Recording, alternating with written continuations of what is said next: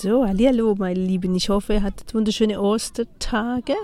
Wir hatten mit Ostern gerade nicht viel am Hut. Wir sind ja nach Italien gereist wegen Fußball. Und jetzt darf ich heute noch einen Tag am Meer verbringen. Ich genieße das total. Die Kinder am Spielen, Sand. Ja, dann sind wir immer am glücklichsten. Jetzt kamen natürlich auch schon die ersten ja, Strandverkäufe vorbei und ich dachte mir so, ja, komm, den Kindern wieder mal was beibringen oder eins zu eins Learning, haben wir mit ihm begonnen zu sprechen und, und sagte ich so, okay, ich spende oder ich schenke einfach fünf Euro, fertig. Man sagte, ich habe dir kürzlich gesagt, mit dieser Großzügigkeit und ja, es sind momentan noch nicht viele Touristen hier und ein bisschen helfen. Ja, und dann wollte die Person mir unbedingt äh, eine Armkette doch noch verkaufen oder irgendwo ein Kokosnuss, äh, aber ich hatte, ich, ich, ich brauchte nichts und ich sagte, nein, wir sind äh, völlig glücklich, wir haben eigentlich alles, das, was ich brauche, habe ich. Und dann hat er das nicht verstanden. Dann sagte ich so meine Arme, meine, ich habe nicht viele, ich habe keine, ich habe zwei, drei Ringe an, aber sonst habe ich nichts. Ich habe keine Armbanduhr, nichts kein Halsschmuck, also wohl mein Herzding, aber ja, ich bin halt, mir sagt das weniger zu. Und dann sagte ich so, nein, es ist halt schön, auch Mensch zu sein, etwas zu erschaffen und die Person hatte auch handgemachte Dinge dabei und ich sagte, das ist doch das Schöne und ich weiß, wenn wir das etwas herstellen können, ja, wir möchten es dann verkaufen, aber wenn wir die Geschichte dazu erzählen, wird es dann wahrscheinlich kraftvoller und interessanter. Jedenfalls, okay, sagt er, nee, er will nicht einfach 5 Euro annehmen, wir sollen Gegenwert stellen und das wollten wir dann irgendwie tun, okay, ja, ist auch toll so. Und dann meinte er, okay, dann sei 10 Euro und dann sagte ich, nee, ich habe keine Euros mit mir, noch mehr damit dabei, aber ich hätte 10 Franken, er soll mir die 5 Euro wiedergeben.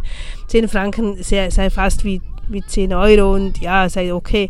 Und dann, er wusste nicht, was die Franken sind. Klar, niemand muss das wissen, das sage ich jetzt auch nicht.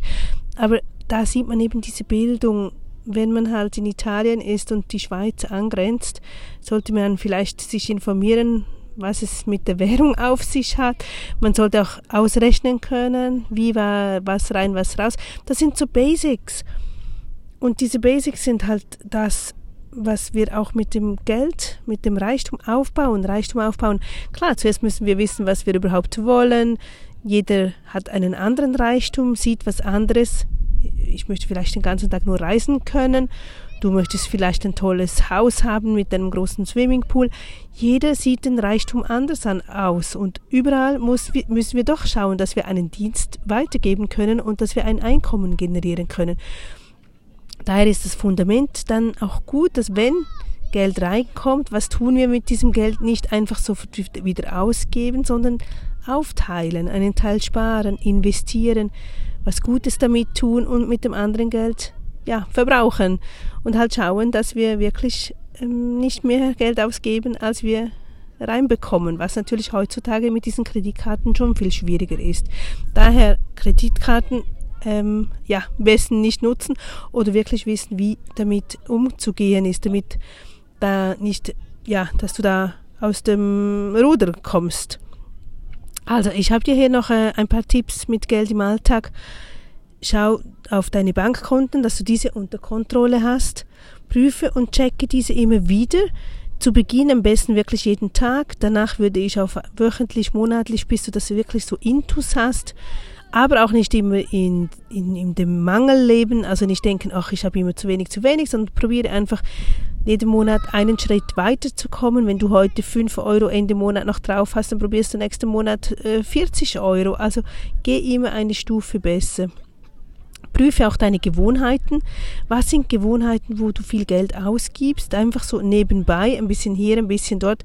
Das geht wirklich sehr schnell. Und das sind meistens diese Gewohnheiten, wo wir unbewusst schnell zu viel Geld ausgeben, das wir eigentlich gar nicht ausgeben wollten oder nicht möchten, aber wir sehen es einfach nicht. Also auch da ist Tracking wirklich gut, wenn du mal eine Woche lang jeden Tag aufschreibst, was du ausgibst und dann stellst du dann deine Muster fest und kannst anhand von deinen Mustern ja dies ändern ja, das wollte ich dir noch mit auf den Weg geben. Ich weiß jetzt nicht, ob ich die Aufnahme hier machen kann, weil ich am Beach bin und die Kinder kommen immer näher und sind so laut, aber sie dürfen ja spielen, das ist sehr schön.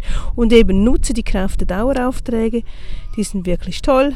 Das, äh, die Fixen laufen automatisch, auch das Geld für Sparen, Investieren geht direkt weg. Also, nun wünsche ich dir einen wunderschönen Tag. Ich habe da Angst, dass die Aufnahme nicht funktioniert und melde mich später nochmals. Bis nachher.